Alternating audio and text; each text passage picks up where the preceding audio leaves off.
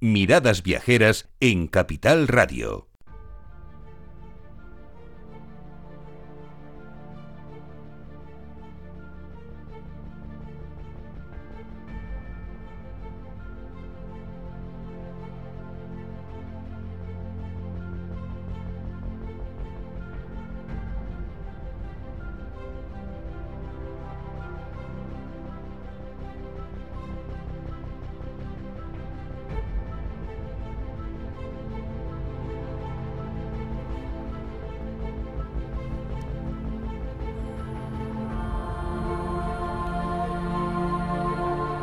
Cuando nos mencionan Italia, inmediatamente nos viene a nuestra mente Roma, Florencia, Venecia, Milán, Sicilia, incluso la Toscana o la maravillosa, siempre maravillosa Costa Malfitana.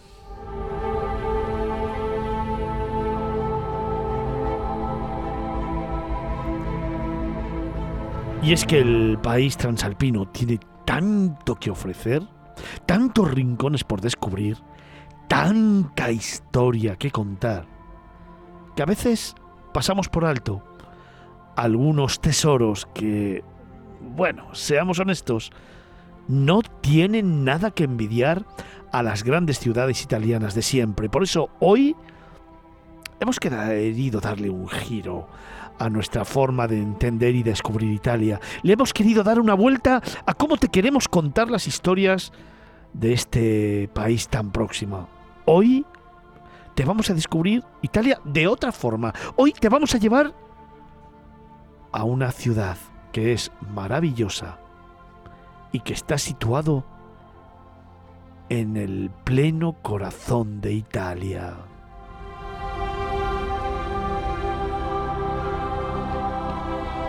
Hoy, en Miradas Viajeras, te presentamos Perugia.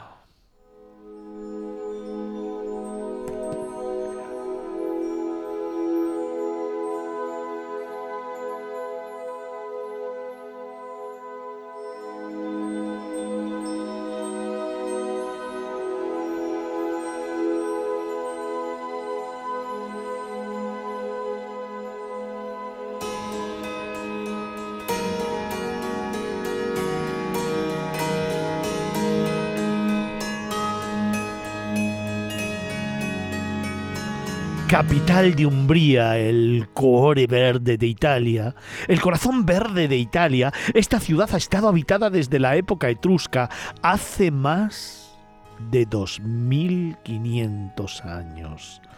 En aquel entonces, Perugia era una importante ciudad-estado conocida por su riqueza y por su poder. Durante la Edad Media la ciudad, fíjate, se convirtió en un centro cultural y artístico importante. Y fue en este periodo cuando se construyeron muchos de los monumentos más famosos de este lugar.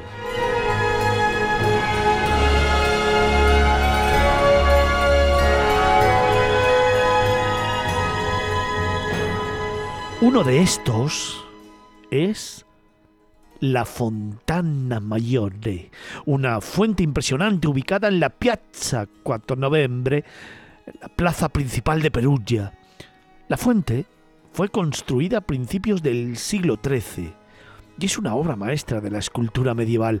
Fíjate, si la ves atentamente te darás cuenta que consta de tres niveles y está adornada con numerosas figuras, entre ellas leones, grifos, y sirenas.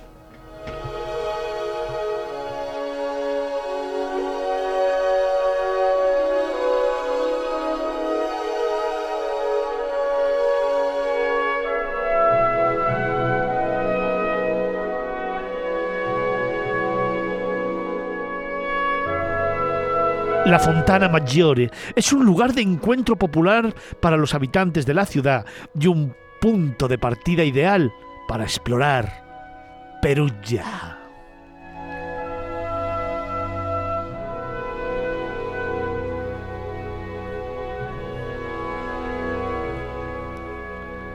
Javier, quizás hasta ahora tenemos ahí una postal, ¿no? Para comenzar a descubrir esta ciudad. Ya la has desvelado tú muy bien, Fernando. Creo que es para abrir boca, un poco para que empecemos ya a empaparnos de esta ciudad que vamos a descubrir hoy.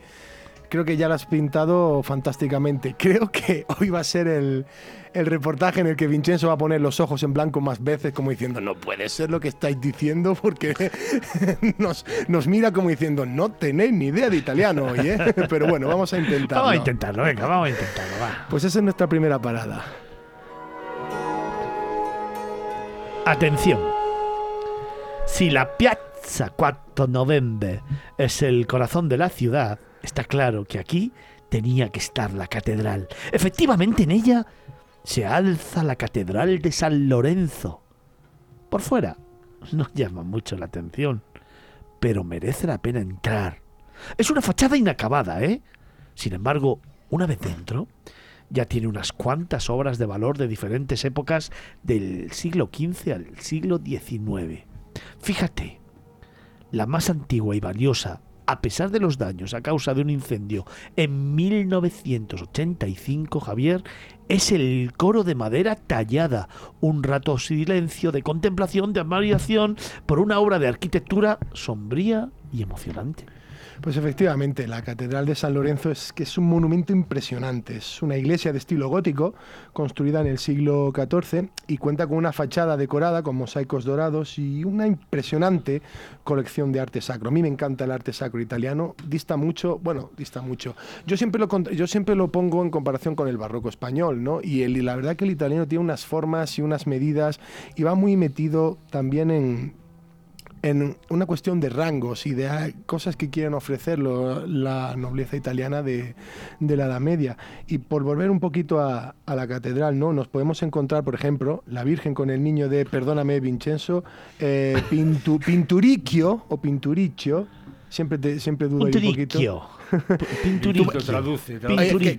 que, él tenga el micro abierto para ir dándonos la, la verdad que no lo dices tan mal, no, no, De momento bien, ¿no? Pinturicchio, ¿no? Vale, vale, vale. Y una escultura de San Juan Bautista de Donatello, importante aquí.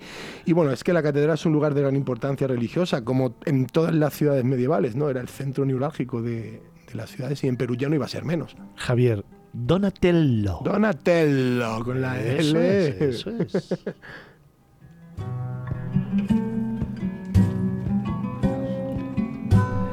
El símbolo del poder civil reside en el Palazzo Comunale o Palazzo del Piori, construido entre 1293 y 1443, es hoy sede del ayuntamiento y símbolo de la vocación comunal de Perugia. Es un brillante ejemplo de esos edificios públicos italianos típicos de la edad comunal. Su acceso está en la Piazza 4 de Noviembre, atravesando un portal del siglo XIII sobre el que vuelan dos esculturas, un grifo y un león, símbolos de la ciudad. Oye Javier, y dentro de este palacio hay algunos rincones que nos recuerdan esa esencia medieval italiana tan reconocible.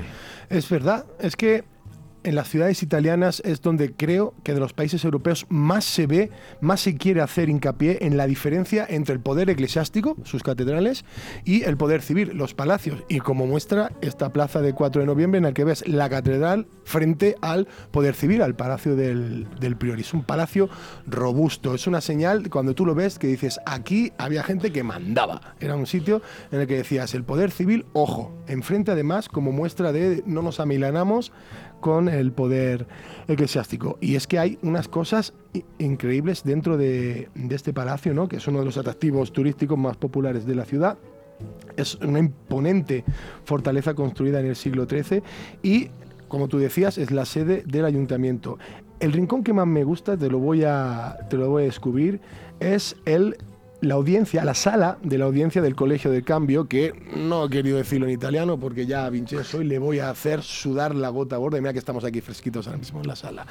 Me gusta mucho, Fernando, la figura del cambista en la época medieval, ¿no? Pues el, el- primitivo capitalismo, ¿no? La figura tan importante que tenía y además que eran de las, las personas más influyentes quizá del orden de las ciudades, ¿no? Y lo puedes ver perfectamente en esta sala, cómo los colores están armonizados, cómo entras y sabes que allí te están haciendo ver que son gente importante los cambistas. Es una, es una sensación, ¿no? Ese contraste con la sobriedad que tenemos tanto en, en España, donde quizá no éramos tanto, no éramos tan capitalistas, digámoslo así.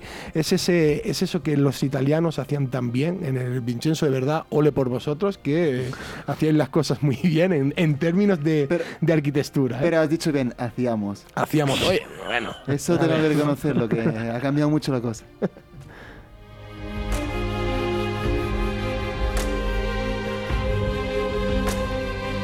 El palacio se extiende a lo largo del Corso Manucci hasta la vía Bocampi.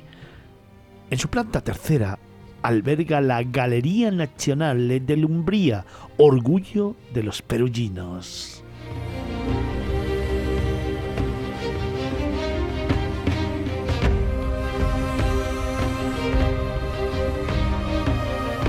Como buen casco histórico medieval, el de Perugia tiene que ser saboreado con calma, recorriendo todas sus callejuelas y plazas. No es tan grande como para que te lleve mucho tiempo.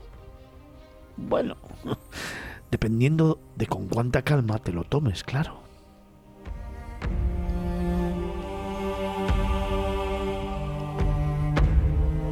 Y es que aquí puedes descubrir restos de la muralla, diferentes puertas como el Arco de Augusto o la Puerta Marcia, legado etrusco y latino de una ciudad que llegó a ser capital de la República Tiberina. Pero... Pero me hago una pregunta que comparto contigo.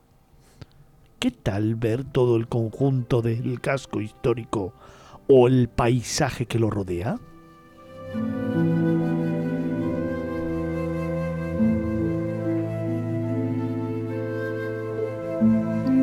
Hay unas cuantas vistas panorámicas que lo permiten.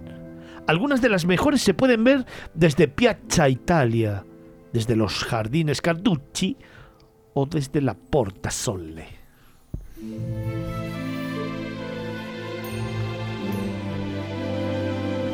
Quizá Javier ver el casco histórico desde fuera lo hace aún más interesante, ¿no? Sí, claro, porque mira, si haces la- el recorrido por el casco histórico, yo me perdí varias veces, la verdad, pero me perdí bien, me perdí bien y, y es una de esas ocasiones en las que no te importa, no te importa pasar del mapa y decir, voy a dejarme llevar por la ciudad, voy a recorrer las callejuelas, voy a ver las tiendas, los bares, cómo respira un poco el perugiano, perugiano, perugino, no me acuerdo. Pero Gina, Perugino.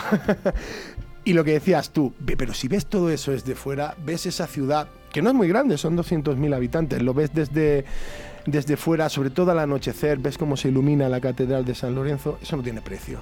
Es una de las vistas más bonitas de una ciudad, para mí, para mi gusto, muy, muy, muy infravalorada. Eso también es una ventaja porque no tienes la masificación de otros centros históricos de Italia, como Roma, como tú bien has dicho, Roma, Venecia, Florencia, que son unas joyas maravillosas, pero Perú ya es que tiene tela, ¿eh? Sin embargo, Javier Perugia no solo es famosa por sus monumentos históricos, también es conocida por su vibrante cultura y por ser la sede de la famosa Universidad para Extranjeros de Perugia. Durante el año académico, como nos pasa aquí en España con muchas ciudades universitarias, se llena de estudiantes de todo el mundo, creando un ambiente multicultural y muy, muy animado. Además, Perugia es conocida por su gastronomía. Claro, la región de Umbría es famosa por sus platos tradicionales como la trufa negra, la salchicha de caza y el cordero al estilo de Umbría. Aunque también los viajeros pueden disfrutar de una gran variedad de vinos locales como el famoso Torgiano Rosso Riserva. Claro, es que nos vamos acercando hasta las 12 del mediodía y ya va apeteciendo comer algo, ¿eh, Javier? Eso era un aperitivo, ¿eh? Joder, mientras mira, que preparaba el reportaje, babeaba, diciendo, pensando en esos recuerdos, en lo bien que se comía ahí en, en Perugia, la trufa negra. El que no haya probado la trufa negra, de verdad, no tiene cabida ya en este programa, ni por favor que vayan a probarla, que la prueben en cualquier elaboración, que es que eh, hay un antes y un después en, en la cocina. Sobre la salchicha de caza, la salchicha chinjalina, que es de jabalí. Buenísima, es como un salchichón, está riquísima, te la comes con un aperitivo, acompañado, un maridaje espectacular con el, el vino, el Tiorgiano Rosso. Yo estaba buscando, lo he intentado buscar para regalar, porque tanto a mi padre y a mí nos gusta mucho el vino. Y eh, me acuerdo que el vino que tomé, que lo tengo aquí apuntado, un Lungarotti Torgiano Rubesco Viña Monticchio, cuesta casi 50 euros la botella. O sea, es que yo lo probé allí, que me lo pusieron en, un- en una, en una taberna de allí de la misma ciudad, y lo voy a buscar ahora por internet, y es que está caro, pero de narices. Y bueno, un pequeño apunte, eh, gastronomía, perdona que entra así en plan a saco. La chocolate, ¿Has probado la chocolate en Perugia? Es que la, yo creo que el, lo más importante. Sí, sí, ahora además. eso vamos. Es que Perugia es precisamente la ciudad del Claro. chocolate, Javier. Claro, el chocolate peruviano, el baki. Y, y el festival que hay en octubre, el Claro, Euro Chocolate. torno- claro, me río yo de los belgas, ¿eh? porque joder, Perú ya tiene un chocolate, claro, por supuesto, eso está en todas las tiendas de, de souvenirs, hay muchas tiendas de, de pastelería, de confitería, que pues es que ya no es el típico bomboncito con avellana, es que tienes una, Sí, yo es los que probé con muchísimas como- cosas. Como bien has dicho antes, Perugia es una de las grandes desconocidas en Italia. Hmm. La verdad que, por ejemplo, mis hermanas acaban de ir de vacaciones y me han dicho, ah, es, es hermosa. Y mm, es que al lado tiene Toscana. Y Claro, Toscana, la verdad que, pues, le, le- entre comillas, le roba a todos Claro, los visitantes. Claro, claro, claro. Es la gran suerte y la gran desventaja, ¿no? Estar todo, en todo el centro a apenas dos horas de Roma y lo que dices tú, la Toscana a tiro de Claro. piedra. Pues claro, pero mira, pero es- es lo- e- esa es la reacción que yo tuve, la misma que tus hermanas, ¿no? De llegar y dije, pero esto está aquí, Sí, sí, pero sí, ¿cuándo? ¿Pero preciosa. cuándo? Pero por favor, ¿de dónde ha aparecido esta bonita? Callejuelas, es, es que es Exacto, sí, es una esencia preciosa.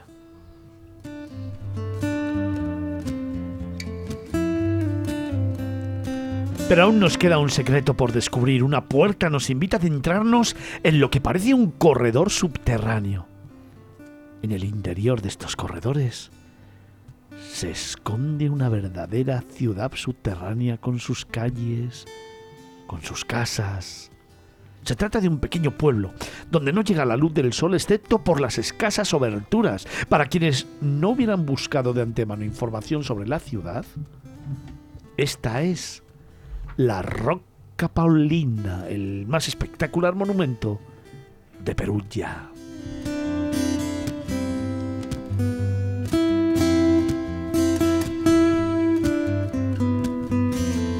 Ella, que así la llamo, fue concebida como una ciudadela fortificada que antaño se destacaba en el, digamos, venga, vamos a llamarlo así, el skyline renacentista de la ciudad. La enorme fortaleza fue edificada por voluntad del Papa Pablo III, de quien toma el nombre, te lo recuerda, la Rocca Paulina.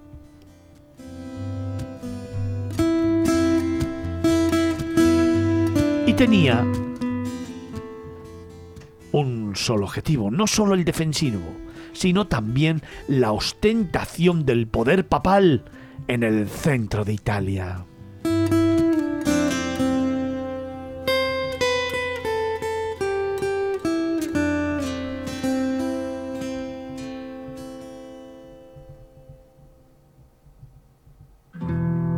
El interior de la Roca Paulina era durante los asedios como una ciudad en miniatura, con sus calles y casas, sus negocios y sus mercados. Su vida duró desde 1543, cuando se acabó de construir, hasta fíjate, ¿eh? 1860, cuando Umbría fue anexionada al naciente reino de Italia y la ciudadela fue derruida, quedando algo intacto, el entramado interno. Podríamos decir, Javier, que es una ciudad dentro de otra ciudad. Exactamente, pasa una cosa muy parecida como hablábamos la semana pasada de Edimburgo, ¿no? que es una ciudad dentro de otra ciudad y además tú, mismo lo has dicho, está en, en, constante perdón, reconstrucción, derribando muros, derribando eh, restos de, murallas, torres.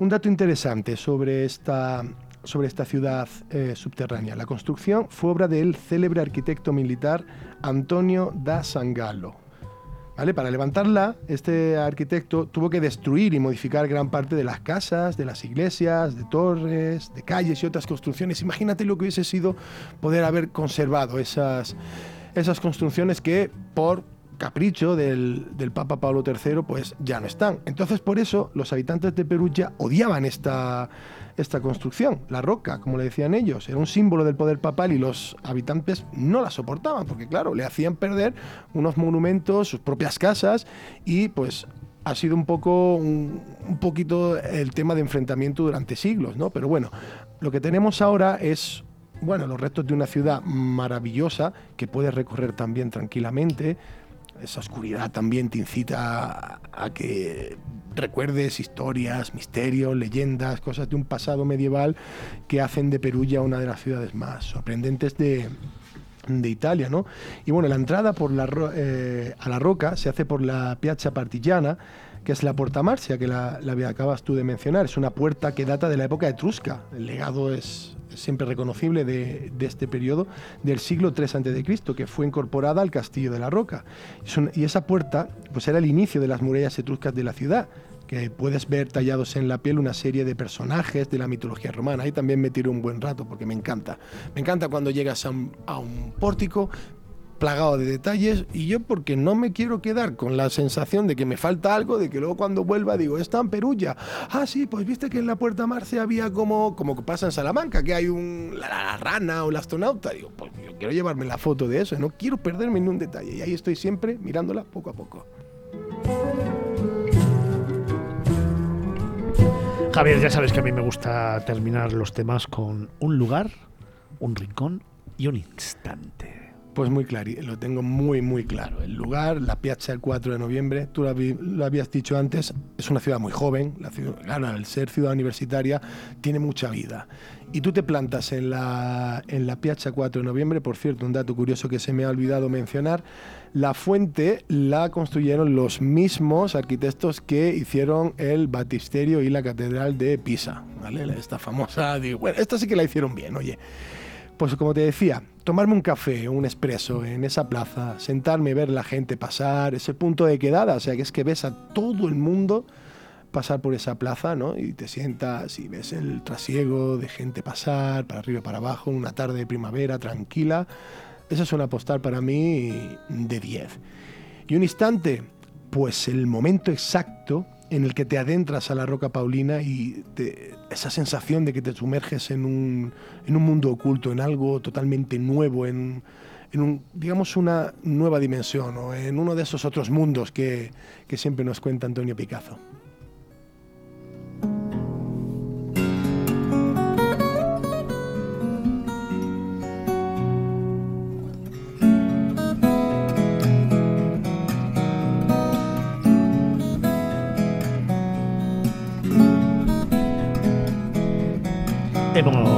Abierto ventana a un nuevo destino internacional. Nos hemos ido a Perugia, la región de Umbria, en Italia. Y lo hemos hecho con la firma de Javier Monge. Fantástico trabajo. Como siempre, un placer.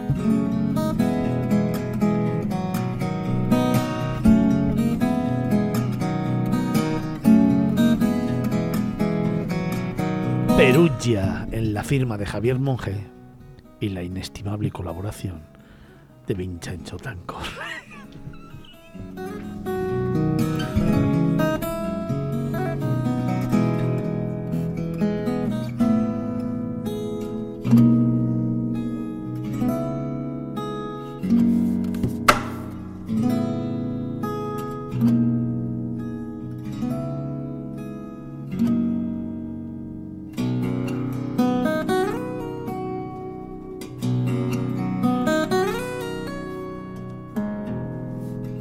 Miradas Viajeras en Capital Radio.